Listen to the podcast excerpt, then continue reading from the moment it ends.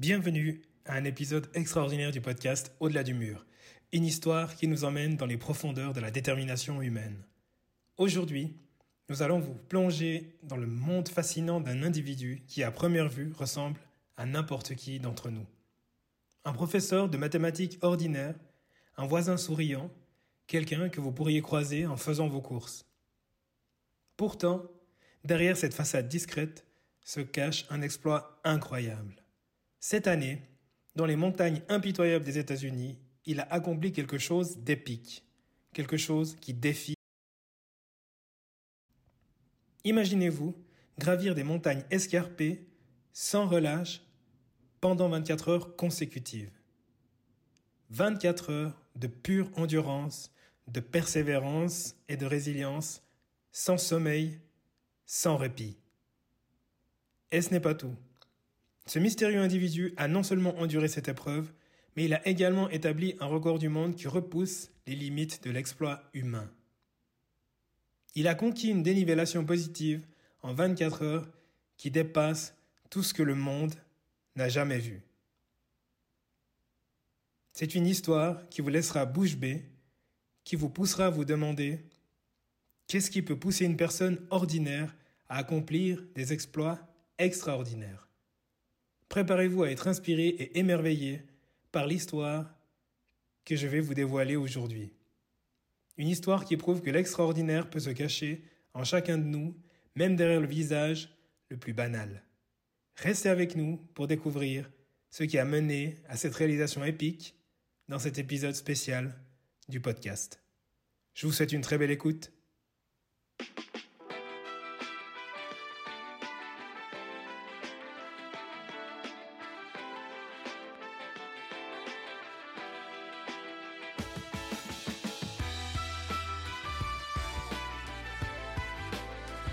Bienvenue dans le podcast Au-delà du mur, le podcast destiné aux coureurs amateurs. Je suis Hugo Cabral. Deux fois par mois, je vous donne rendez-vous pour aborder les sujets comme l'organisation quand on n'a pas de temps pour faire du sport, la nutrition avec des conseils pour toute la famille ou encore la préparation mentale afin d'atteindre vos objectifs tout en jonglant avec vos responsabilités parentales. Restez à l'écoute pour des conseils pratiques et des interviews inspirantes pour vous aider à construire votre propre champion.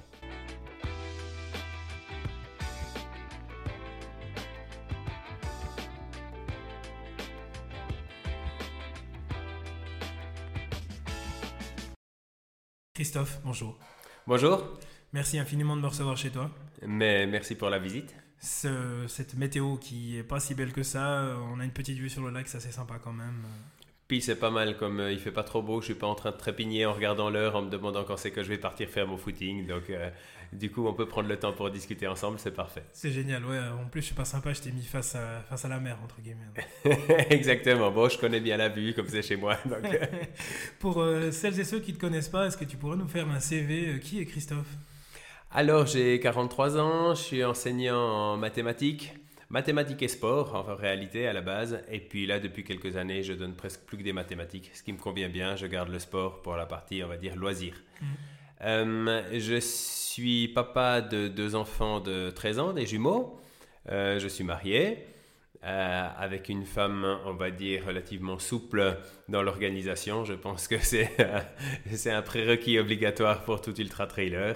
Donc voilà, j'en arrive au hobby, euh, la course à pied, et plus que la course à pied, euh, les ultra-trails et même, je dirais, les grandes aventures. Hmm. Quand on, on, était en préparation de cet épisode, quand on discutait au téléphone, tu me disais que tu n'as pas toujours fait de la course à pied. Tu faisais une autre activité avant. Oui, exactement. Alors, je suis passé par pas mal d'activités. Euh, j'ai toujours été sportif. quand j'étais ado, j'ai fait du tennis, puis du VTT, même une période de sport de force avec du bodybuilding et du powerlifting. Et puis, ben, depuis quelques années, j'étais très intéressé par les sports outdoor, euh, notamment et surtout la planche à voile.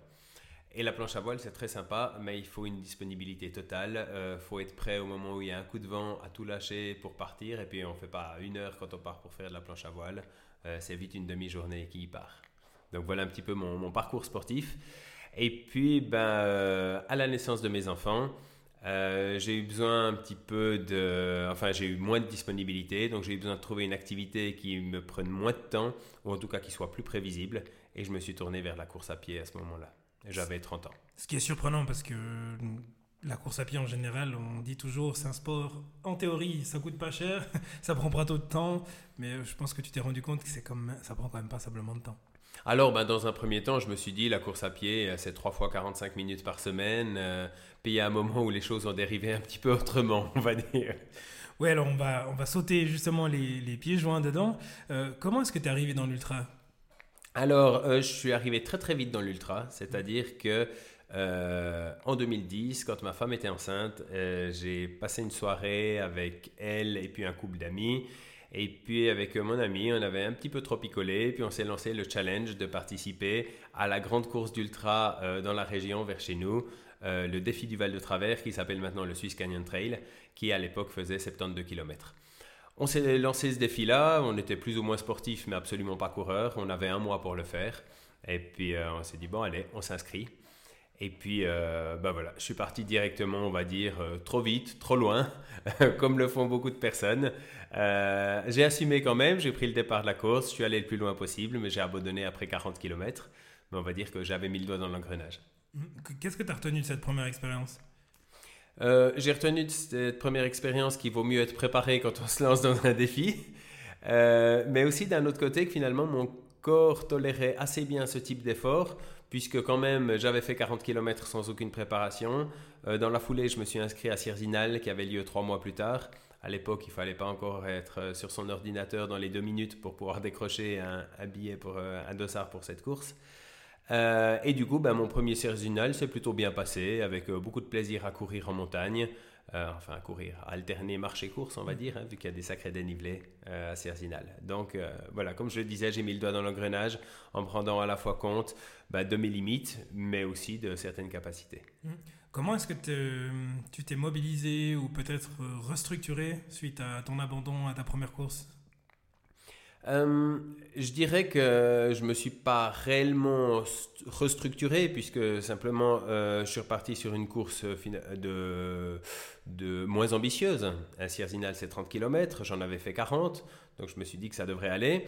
Euh, après Sierzinal, je me suis inscrit sur un 100 km pour l'année d'après. Donc je pense que je n'avais pas tout à fait encore bien retenu les leçons et puis je m'étais pas tout à fait structuré. C'est, je dirais, par la suite que j'ai commencé à être euh, d'une course à l'autre, d'un entraînement à l'autre, beaucoup plus en feedback permanent sur mes sensations euh, pour, euh, pour finalement aller plus loin, plus loin dans les défis et puis aussi plus loin au niveau de la progression, que ce soit progression au niveau du chronomètre ou plus de kilomètres, plus d'aventures. Mmh. Tu parles comme quelqu'un qui n'a pas trop subi euh, l'impact de ses enfants. Euh, je m'explique, euh, tu parles d'itération, alors tu es un matheux, donc forcément tu sais combien il y a de secondes dans une journée. J'imagine que es, en plus tu as eu des jumeaux, donc tu as dû apprendre à optimiser déjà une partie de ton temps. Donc pour savoir à quel moment tu allais t'entraîner, tu as augmenté d'année en année ou de course en course les distances, donc ce qui implique certainement aussi le, le nombre d'entraînements. Donc comment est-ce que tu t'y es pris? Alors effectivement, donc dès la naissance de mes enfants, j'ai perdu beaucoup de disponibilité, hein, ce qui est inévitable. Voilà, on découvre une nouvelle vie, on découvre des, nouvelles choses, mais euh, voilà, le temps qu'on avait, qu'on appelle le temps libre à côté, celui-là, alors euh, il diminue clairement. Euh, alors, ben, la première chose, j'en ai déjà parlé, ça a été de, changer de sport. Hein. La planche à voile, je l'ai plus touché beaucoup. J'en ai fait encore de temps en temps. J'ai énormément de plaisir à en faire quand j'ai l'occasion, mais je sais toutes les contraintes que ça implique.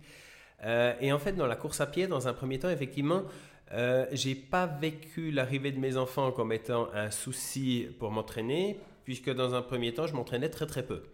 Euh, c'est plus mes défis qui ont tout de suite été un petit peu démesurés. C'est-à-dire que quand on part dans la logique de l'ultra trail, il y a un petit peu deux écoles. Il y a l'école très prudente, les personnes qui viennent des fois de l'athlétisme, qui font un 5000, puis quand ils performent sur un 5000, ils font un 10 000, puis un semi, puis un marathon, puis après, pourquoi pas de l'ultra. Ça, c'est des personnes qui, en progressant, vont essayer de garder une certaine vitesse. Et puis, à l'autre école, euh, c'est là à laquelle euh, j'appartiens, on va très vite, des fois un peu trop vite, ou des fois on doit un petit peu expérimenter aussi quelques blessures, malheureusement. Euh, mais c'est dans cette logique-là, on aime tout de suite les grands défis, les grands challenges, se lancer dans des distances qui semblent presque inhumaines. Mais alors à ce moment-là, la grosse différence, c'est que la vitesse ne sera pas là. Au départ, c'est beaucoup de randonnée, c'est de la rando-course. Et voilà, donc euh, pour revenir euh, à, la gestion de mon temps, euh, je faisais des gros défis, des gros challenges, mais avec très peu de temps d'entraînement. Puis c'est après, au fur et à mesure des années, quand mes enfants ont grandi, on retrouve progressivement plus de temps libre quand eux trouvent de progrès en autonomie. Et alors là, ben, j'ai commencé à passer de trois entraînements par semaine, j'en ai ajouté un quatrième, puis un cinquième. Et puis euh, après, même quand je suis arrivé à cet entraînement, ça m'est encore arrivé d'en rajouter quelques-uns, puisque j'ai fait des fois ce qu'on appelle l'entraînement bi-quotidien à deux fois par jour. Mais voilà, là, les choses sont vraiment venues progressivement, année après année. Tu parlais de la gestion des blessures. Comment est-ce que tu as, géré ça? C'est arrivé vite ou pas forcément? Alors, dans un premier temps, les blessures étaient pour moi, euh, la cause des blessures était relativement évident, évidente quand je me prépare pas et puis que je pars sur 70 km. Quand après avoir passé mes 30 km à Cerzinal, je m'inscris sur un 100 km. Finalement, euh, on n'a pas besoin d'être docteur en sciences du sport pour savoir euh, quelle est la cause de la blessure. Et puis après, ben, j'ai pris les choses quand même un petit peu plus au sérieux. J'avais comme objectif, comme beaucoup de personnes, de, de rejoindre la communauté des ultra-trailers en ayant fait une fois l'UTMB, Ultra Trail du Mont Blanc. Et là, j'ai commencé à m'entraîner un petit peu plus sérieusement. Et puis, je me rendais quand même compte, j'avais une limite au-delà de 100, 120 km. Je me sentais rouillé de partout, j'avais mal aux genoux, j'avais des tendinites au niveau du, releveur du pied, euh, un petit peu toujours les mêmes endroits. Et puis alors là, euh, j'ai commencé à avoir une approche un petit peu plus scientifique, un petit peu plus euh, raisonnée, en essayant de, chercher la cause. Puis alors, ben, mon premier réflexe, ça a été d'aller dans un magasin de chaussures, puis demander quelles chaussures vont faire que j'aurai plus mal peu le, réflexe habituel. Et puis là, on m'a conseillé des chaussures avec plus d'amorti. Et puis, euh, je dirais que ça a plutôt empiré les choses.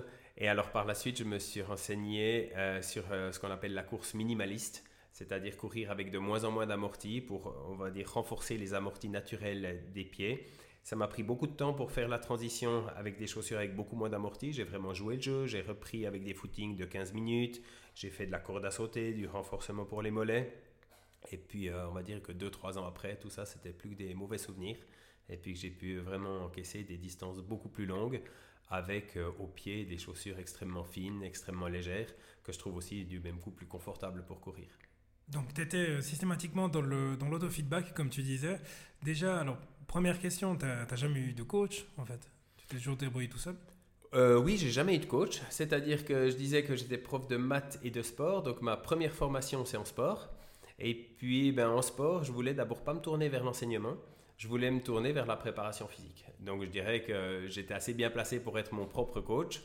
Sauf qu'à l'époque, quand j'avais fait mon université en sport, j'étais un petit peu plus axé sur les sports de force. Donc, j'étais un peu plus attentif dans les leçons qui touchaient au renforcement musculaire que dans celles qui touchaient à, l'entraînement. Mais je dirais quand même que j'avais une bonne base, que ce soit en anatomie, en physiologie, de l'exercice, sur ce genre de choses, pour, euh, pour pouvoir faire moi-même mes propres plan d'entraînement. Euh, quand j'ai commencé à augmenter un petit peu les distances et surtout la quantité d'entraînement, euh, je me suis fait des plans d'entraînement très précis, très stricts, comme un coach l'aurait fait pour moi, sauf que je les faisais pour moi-même. Et puis euh, petit à petit, année après année, ben, j'ai de moins en moins suivi des plans. Je m'entraîne plus du tout aux pulsations, par exemple, mais uniquement au feeling, en me disant que le, le feeling, je pense, c'est à peu près la meilleure arme, en tout cas quand on se connaît bien et que tant que l'envie est là, on peut enchaîner beaucoup de kilomètres et beaucoup d'heures d'entraînement sans forcément risquer des blessures liées au surentraînement. Parce que ben, quand on rentre dans un surentraînement, souvent le, premier facteur, le premier signal d'alarme, c'est la fatigue et le manque d'envie. Donc je travaille énormément à l'envie et en parallèle de ça, comme tu le disais, en auto-feedback pour me dire après chaque entraînement, ok, est-ce que c'est bien allé? Est-ce que j'avais la pêche? Est-ce que j'avais l'envie? Est-ce que comment on réagit? Est-ce que j'ai des petites douleurs articulaires ou musculaires? Et ainsi de suite. Mmh. Depuis que tu m'as parlé euh, de l'autofeedback, même si j'étais déjà familier de cette idée-là, euh, il y a une semaine, je suis systématiquement en train de noter tout ce que je mange, comment ont été mes entraînements de sport, etc. Et puis j'ai peur de rentrer dans une certaine euh, infobésité, je dirais quand je fais le bilan de la semaine, de mes entraînements, de comment je me suis senti, je me suis dit, mais je vais mourir. Quoi. Tellement tu es à l'écoute du moindre petit signal que t'envoie ton corps. Donc, comment est-ce que tu fais déjà au début pour pas avoir les jetons quand tu te dis, oh purée, j'ai mal là, j'ai mal là, j'ai mal là. Et puis, euh, progressivement, justement, tu es lag et tu gardes que ce qui est important? Oui, c'est une bonne question. Je pense que c'est un peu paradoxal, c'est-à-dire que d'un sens, euh, je suis en auto-feedback, mais d'un autre côté, je travaille avant tout au feeling. Je pense qu'il ne faut pas non plus trop tout intellectualiser. Voilà, j'ai souvent des personnes qui, avec qui je vais m'entraîner et qui des fois me posent des questions sur euh, mais à quel pourcentage de tes pulsations, quel pourcentage de ta PMA, VMA, est-ce que tu as SV1, SV2, enfin, tous des noms qui, me disent quelque chose puisque j'ai fait ma formation de base là-dedans, mais concrètement, je les utilise absolument pas au quotidien. Quand je lis des articles dans la presse euh, spécialisée sur le trail running et puis que je vois des plans d'entraînement, tout est tellement théorique que euh, moi, ça me met des boutons, ça me, ça me, ça me donne pas envie. donc, euh, du coup, euh, cet auto-feedback est vraiment beaucoup plus sur les sensations et puis c'est pas si intellectualisé que ça. Hmm. Donc, si, on, si, on fait un petit saut en avant, tu es, quelqu'un qui est comme reconnu au niveau mondial, tout de même. Euh, tu as battu deux fois le record du monde de dénivelé euh, en 24 heures. On va, on va y revenir, mais euh, le côté systématiquement aller à la recherche du défi suivant, ça vient d'où? Ça vient de quoi? Alors j'ai dit tout à l'heure que j'étais rentré très très vite dans le monde de l'ultra en m'inscrivant vite à un 70 km puis un 100 puis après j'avais envie de, de, découvrir cette distance reine qui est le 170 km et l'UTMB. Je pense qu'au début j'ai voulu comme beaucoup de monde euh, apparaît, euh, appartenir à la communauté des ultra-trailers. Pouvoir dire avec fierté, je suis un ultra-trailer et moi aussi je l'ai fait. Mm. Et une fois qu'on est dans cette communauté, ben, souvent on a envie d'en sortir. On a envie de s'en démarquer, en tout mm-hmm. cas. On a envie de s'en démarquer. Alors, soit ça peut être en disant ben maintenant j'ai plus envie de faire ces courses où on est 3000 sur la ligne de départ qui sont quand même des très gros événements marketing, je vais chercher un joli petit parcours, une organisation familiale. Soit ça peut être essayer de s'en démarquer en continuant à faire ces grands événements, mais en essayant à ce moment-là d'attaquer sur le chronomètre pour être dans les, dans les tout meilleurs. Ou alors, ça peut être de s'en démarquer en faisant des événements encore plus grands, encore plus longs, qui à ce moment-là touchent plus à l'aventure qu'à la, course à pied, où on a plus envie de s'apparenter à, à, un Mike Horn qu'à un Elliot Kipchoge, par exemple. Je comprends. Tu as créé ta propre course? Euh, oui, j'ai créé ma propre course, exactement. J'ai créé ma propre course qui s'appelle le Dernier Survivant. Euh, en fait, cette course, elle est partie de l'idée euh, quand je faisais des, quand j'ai fait mes premiers ultras, je trouvais que tout le monde partait toujours beaucoup trop vite. Tout le monde partait trop vite et puis ben, on se fait emmener et tout. On a beau avoir fait ces temps de passage, on se fait un petit peu tirer par le peloton. Et puis tout d'un coup, on voit un par un les gens qui titubent autour de nous dans la première nuit. Et puis après ça, après 24 heures d'effort, il n'y a plus grand monde qui maintient ce rythme. Et chaque fois, je me dis, dans les premiers kilomètres d'une course, quand je vois tous les gens qui courent dans des montées, je me dis, mais est-ce que vraiment, dans 10 heures, 15 heures, vous courrez encore comme ça dans les mêmes montées? Si la réponse est non, c'est peut-être qu'il faut modérer le rythme. C'est quelque chose qu'on fait très peu en ultra trail, mais qui se fait beaucoup sur route. C'est ce qu'on appelle le pacing, c'est-à-dire d'avoir une allure constante du premier au dernier kilomètre, voire même si on devait la changer, plutôt d'accélérer sur la fin plutôt que l'inverse. Et dans cette idée-là, je me suis dit, en fait, on pourrait inventer une course où on impose une allure aux coureurs. Et puis, j'ai créé le dernier survivant, où sur une boucle de 3 km, ça a l'air de rien comme ça, mais il y a presque 400 mètres de dénivellation positive, les coureurs doivent la faire en 30 minutes. C'est déjà assez sportif, mais pour des très bons coureurs, on va dire que c'est plutôt confortable. Et du coup, ça leur ils n'ont aucun intérêt à la faire en 26 ou 27 minutes parce qu'après ils doivent attendre le départ suivant et toutes les 30 minutes un nouveau départ est donné. Et puis ceux qui ne sont pas là dans les 30 minutes à partie sont tout simplement éliminés jusqu'à qu'il n'en reste plus qu'un. Hmm. Et euh, le record, la, durée la plus longue? Alors la durée la plus longue, euh, c'est-à-dire qu'on ne voulait pas une course qui n'ait pas de finish possible. Donc euh, la course a lieu à l'équinoxe, quand il y a exactement 12 heures de jour et 12 heures de nuit. Elle part au lever de soleil et l'objectif ultime, c'est de tenir jusqu'au coucher du soleil, c'est-à-dire 12 heures, ce qui représente 24 boucles et 9000 mètres de dénivellation positive. Donc 9000 mètres de dénivellation positive en 12 heures, c'est vraiment, ça s'adresse à de l'élite. C'est du très très haut niveau. Pendant les quatre premières éditions, on n'a personne qui l'a terminé, on sentait que c'était possible, ça s'en approchait. On a quelqu'un qui a fait 19 boucles, puis 21 boucles. Et puis la cinquième édition, euh, en mars de cette année, mars 2023, on a eu trois finishers d'un seul coup. Euh, à ce moment-là, bah, qui se sont départagés sur leur temps de la dernière boucle, de la 24e boucle. Je connais quelqu'un qui changerait les règles l'année prochaine, histoire que personne ne gagne. Alors euh, oui, euh, pour l'année prochaine, les règles seront changées. C'est-à-dire qu'on va amener quelques petites modifications pour rendre le défi encore plus difficile. L'idée, c'est que euh, ben, c'est forcément une course qui va s'adresser à des coureurs un petit peu... Ben, qui ont les mêmes intérêts que moi, c'est-à-dire qui cherchent un challenge extrêmement difficile parce que ben, plus le challenge est, on va dire, plus la probabilité d'échouer élevée, plus ça crée un intérêt dans le challenge. en tout cas, quand on aime ce genre de difficulté. Donc du coup, maintenant qu'on a eu trois finishers cette année, effectivement, il faut augmenter un petit peu la difficulté, sinon ça va perdre de son intérêt. Mm. Il y a, euh, il y a plusieurs euh, spin-offs, hein. il y en a une euh, vers Neuchâtel, mais il y en a également dans le canton du Valais, c'est juste Exactement, c'est-à-dire que la première, celle que j'ai organisée, c'est celle de, de, Neuchâtel, et puis un concurrent qui est venu participer, qui a adoré ça, il s'appelle Alexandre Hubert, il a dit qu'il aimerait amener le concept en Valais. Et puis du coup, on l'a travaillé ensemble. Je me suis dit, bah, plutôt que d'en faire une course concurrente, on va faire une course partenaire. Et on a un seul site internet qui regroupe les deux événements. Et puis une fois qu'on est sur le site, on peut choisir si on veut s'inscrire pour la variante neuchâteloise, que j'ai appelée la variante originale. Je me suis gardé une petite, une petite exclusivité. Ou alors la variante valaisanne. Et pourquoi pas, peut-être qu'une fois on aura une variante vaudoise, fribourgeoise. Tout est possible. Tu as semé la graine, en tout cas, euh, c'est très bien. Ça me parle, ça me parle. Pas comme participant, mais comme organisateur, bien sûr, parce que 9000 mètres, il euh, faut les trouver en plus à Fribourg. Ah oui, alors euh, c'est vrai que c'est très, c'est très difficile quand on pense au challenge puis d'aller au bout, mm. mais c'est aussi une course où des coureurs amateurs de relativement bon niveau quand même, parce que le rythme imposé est assez, euh, assez important.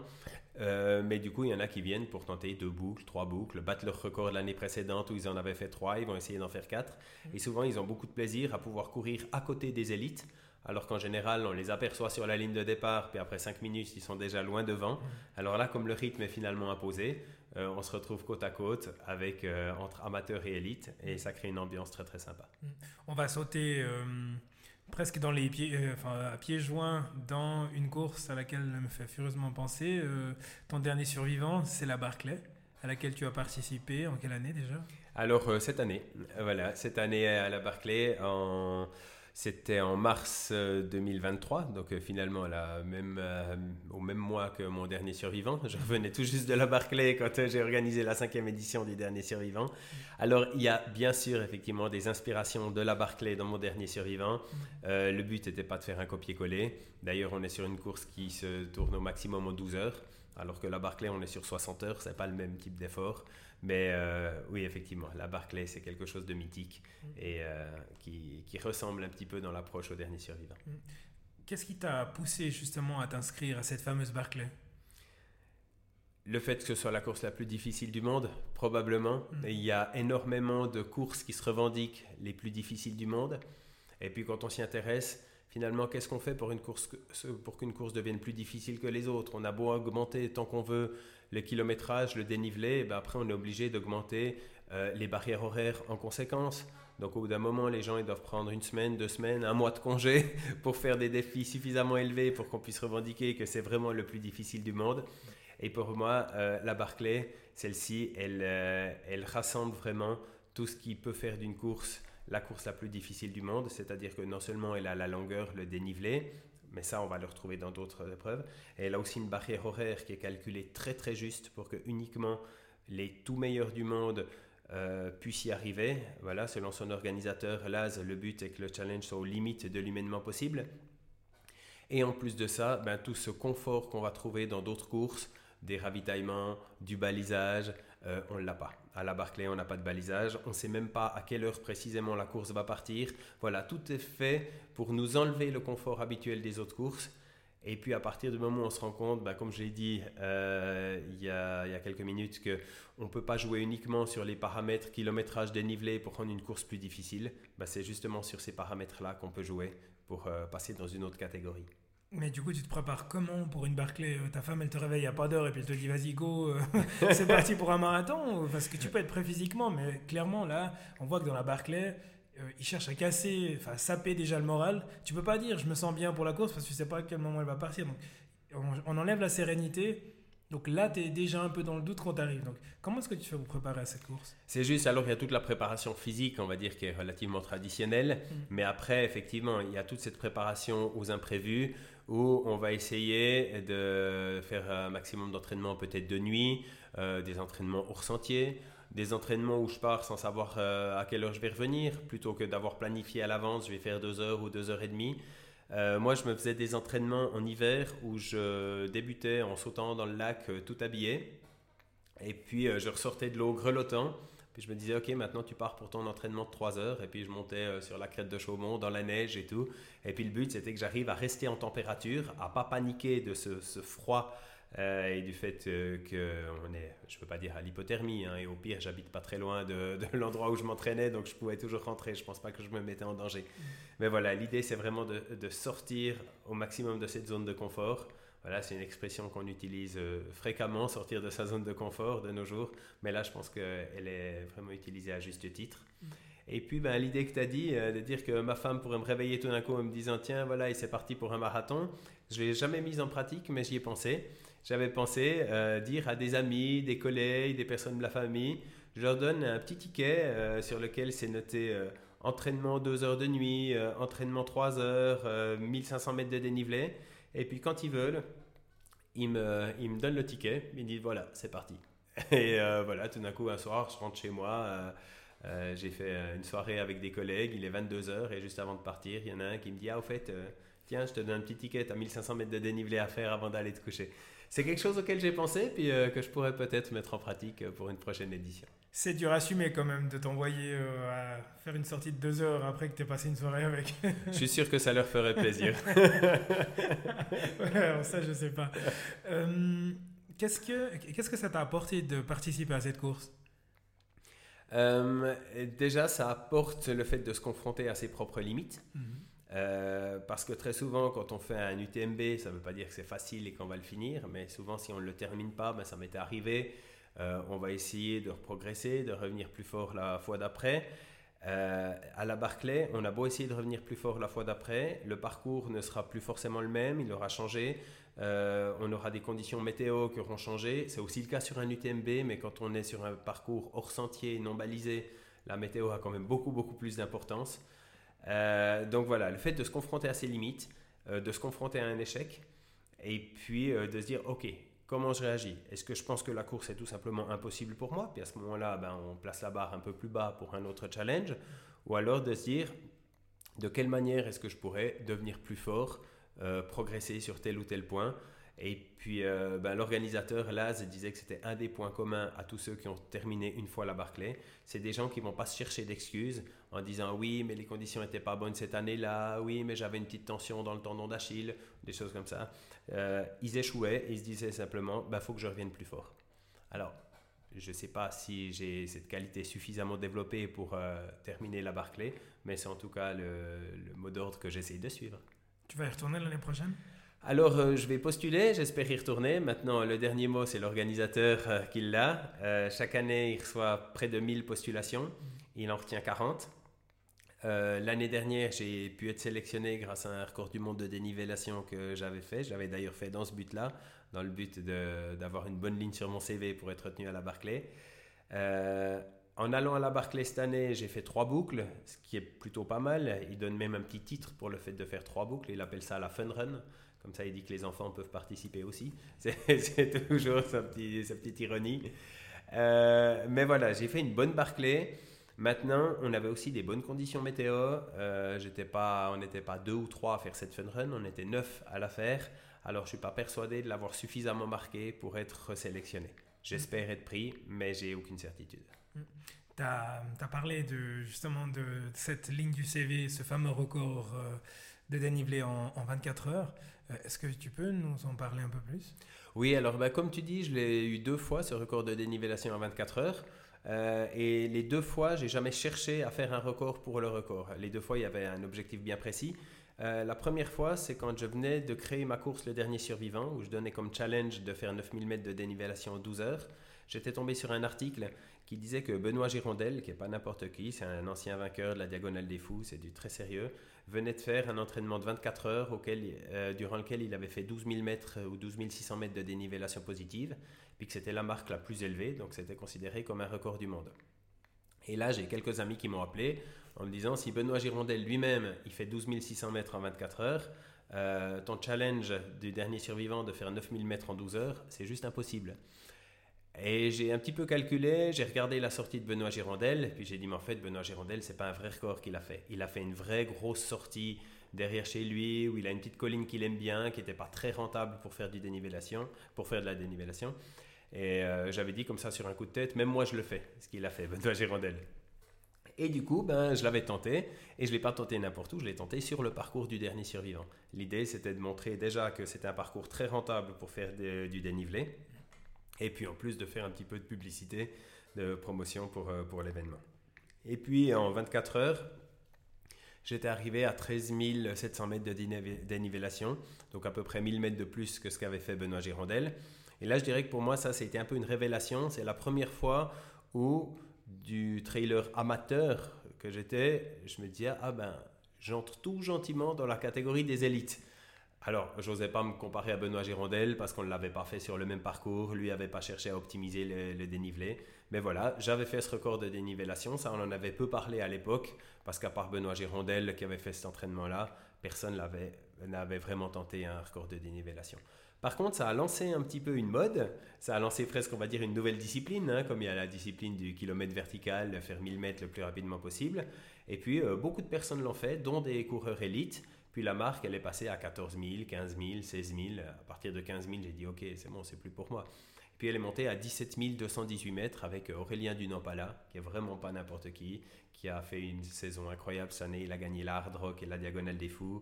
Il avait, euh, à l'époque, quand il avait fait ce record, il avait déjà fait une fois deuxième de l'UTMB. Donc un très très grand coureur. Euh, je me permettrai jamais de comparer mes performances avec les siennes, tellement il est au-dessus de moi.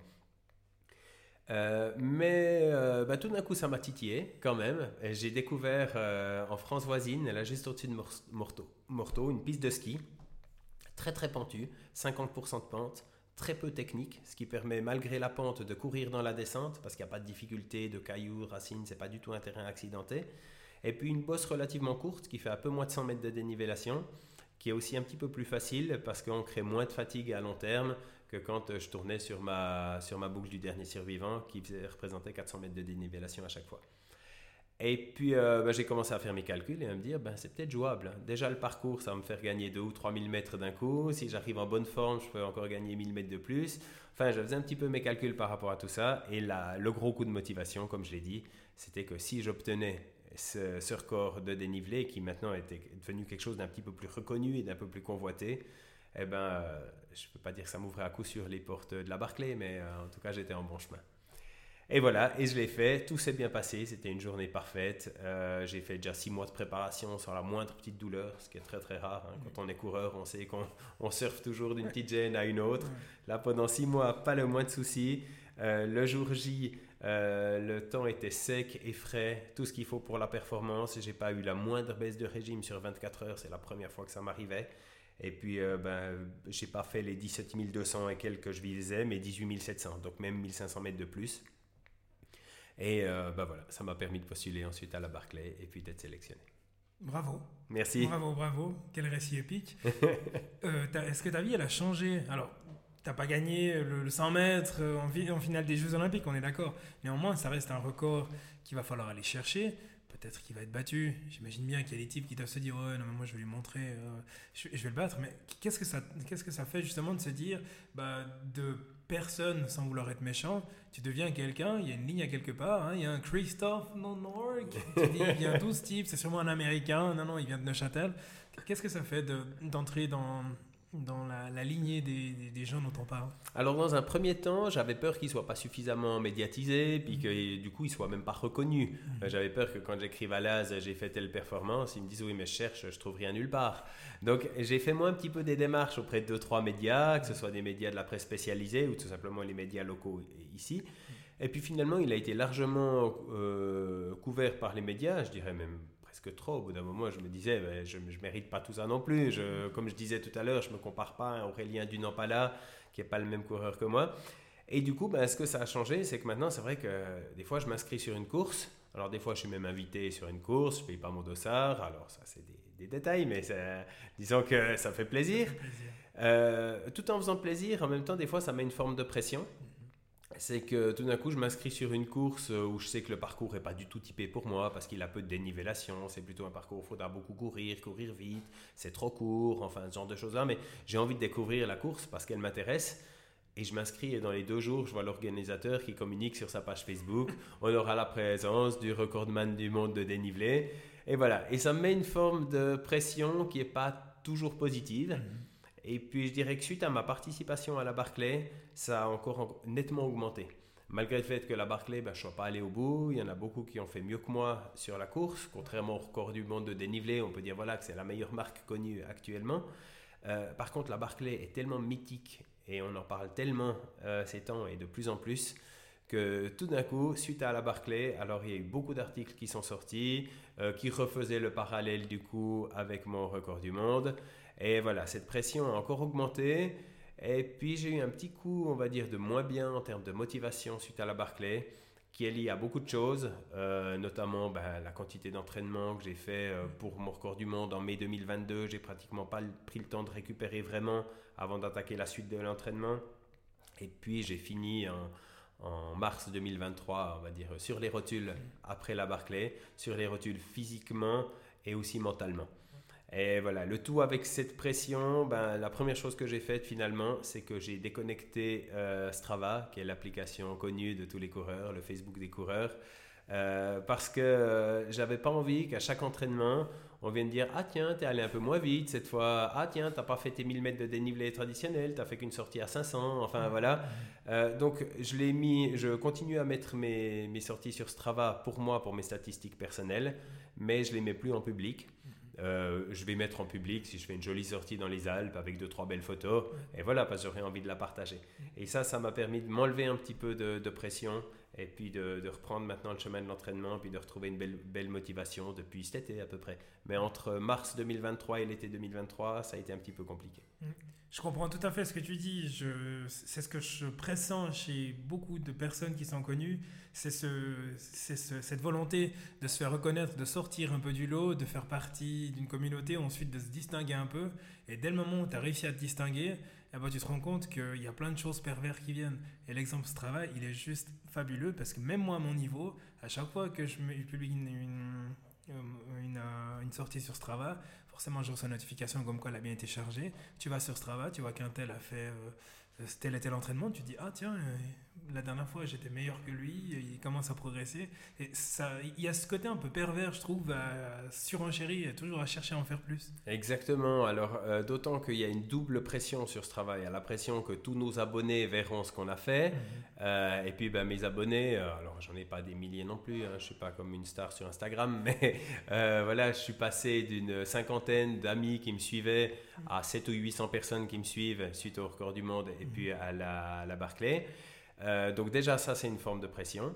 Puis en plus il y a la pression avec tous ces segments où euh, voilà à chaque fois qu'on court on voit notre classement sur telle ou telle partie. Alors je pense que ça peut être positif aussi. Ça peut être, euh, ça peut être une motivation à aller s'entraîner plus fréquemment. Ça peut être une motivation à pousser un petit peu plus dans un entraînement. Mais quand des fois on s'écoute soi-même puis qu'on se dit non mais là j'ai besoin de repos, j'ai besoin d'aller plus tranquille, j'ai besoin d'en faire moins et que cette pression reste omniprésente, et eh ben là, ça a un effet pervers, comme tu le dis. Mmh. Donc, euh, tu as, très justement su déconnecter. Et maintenant que tu as, retrouvé le plaisir et qu'en plus, tu t'apprêtes dans quelques minutes à aller faire ta, aller faire ta sortie, je regarde vite fait la météo et j'ai l'impression qu'il pleut plus trop. C'est bon, il pleut plus trop. Puis bon, de toute manière, euh, il faut pas que je fasse les sorties que sous le soleil hein, si je veux préparer la Barclay. voilà, exactement. Donc, euh, bah, la question d'après, c'est tu prépares quoi? Qu'est-ce que tu nous mijotes? Alors, ben, clairement, maintenant, la Barclay, pour moi, c'est devenu tout en haut de, mes objectifs. Mhm. Euh, à tel point que les autres courses ne me font plus rêver. Elles suffisent plus à me motiver parce qu'elle a vraiment quelque chose d'à part. Je pense qu'on peut être hyper motivé par un UTMB, puis en parallèle être hyper motivé par une diagonale des fous, et puis par la Swiss Peak, et puis il y a plein de magnifiques parcours de trail qui existent. La Barclay est tellement à part et elle a tellement pas, je dirais, d'égal dans ce, dans ce type de défi, euh, à part une variante française, mais qui pour l'instant me parle pas encore vraiment, mais peut-être que dans quelques années j'aurai envie de l'essayer. Euh, que voilà, pour l'instant c'est vraiment mon seul objectif. Et puis tout ce que je mets en place avant la Barclay, ce sera uniquement ce que je considérais comme des marches euh, intermédiaires pour y arriver. Hum. Et euh, dernière question, je pense que je te laisse tranquille. Si on prend le Christophe d'aujourd'hui et puis on prend ta famille, tu te mets au milieu, comment est-ce qu'ils perçoivent le Christophe d'aujourd'hui versus le Christophe qui faisait de la planche à voile? Ma femme est très contente que j'aille lâché la planche à voile. parce que euh, très souvent, quand je revenais de la planche à voile, elle me trouvait frustré. Mhm. Parce qu'on prend un après-midi complet, puis on est allé sur le lac, et puis il y a le vent qui a augmenté, alors on est revenu au bord, puis on a changé de voile, puis on est retourné sur l'eau, et puis il n'y a plus de vent. Voilà, donc euh, souvent, voilà, pour 3-4 heures de planche à voile, j'avais eu 5 minutes ou 10 minutes de plaisir pur, et puis euh, ben, beaucoup de frustration. Mhm. Donc je pense que mon changement de sport, on va dire, euh, elle le trouve très positif. Euh, elle trouve aussi que ça me fait beaucoup de bien quand je vais courir, je reviens toujours beaucoup plus détendu après. Et ça, je pense que c'est mon moteur principal. C'est-à-dire qu'on a tous nos petits tracas quotidiens, qu'ils soient familiaux, ou professionnels ou administratifs. Voilà. On a du retard dans nos paiements, euh, on a trois choses à faire pour le travail, on a, on a, on a tout ça qui se cumule. Et quand je cours, j'ai l'impression que tout ça s'efface complètement. C'est le seul moment où je suis vraiment à 100% dans le présent. Euh, voilà, dans le présent, je ne pense pas à ce qui venait avant, je ne pense pas à ce qui viendra après. Et ça, ça fait beaucoup de bien. Et quand je reviens de course à pied, je suis nettement plus détendu. Donc je pense que par rapport à ça, euh, ma famille se sent mieux avec moi en tant que coureur qu'avec moi en tant que véliplanchiste. Puis maintenant, ben, le fait que je sois allé, euh, j'ai été reconnu dans certains de mes défis, de mes challenges, ça fait aussi accepter à ma femme, qui a de toute manière toujours été très très conciliante par rapport à ça. On a, on a pratiquement jamais eu de tension sur ce sujet-là, ce qui est vraiment une chance. Mais je pense que ça l'a fait accepter encore plus euh, bah, des fois des absences, certains sacrifices qu'il faut faire, parce que voilà, elle se rend compte quand même que bah, j'ai pu participer à la course peut-être la plus reconnue au monde, faire un record du monde de dénivelé aussi, donc le jeu en vaut la chandelle. Et pour tes garçons, t'es un héros. J'espère. Ça, c'est le plus important. J'espère. Merci infiniment, Christophe, pour le temps consacré. Merci à toi, merci Je beaucoup. te souhaite un très bel entraînement et puis je vais croiser les doigts pour la Barclay l'année prochaine. J'aurai le- les fesses vissées devant mon poste de télé pour ne pas voir la course qui sera diffusée parce qu'il n'y a pas de télé, a pas de caméra. Exactement, il n'y a pas de télé, il y a juste, que- juste quelques informations sur des réseaux sociaux. Voilà, exactement. Rien de très très C'est- C'est officiel. lacunaire, suivre. voilà, exactement. C'est un peu à l'esprit de la course, quoi. Mais en tout cas, je te souhaite une très belle aventure et j'espère que ça va le faire. Merci beaucoup, c'est très gentil. Merci infiniment.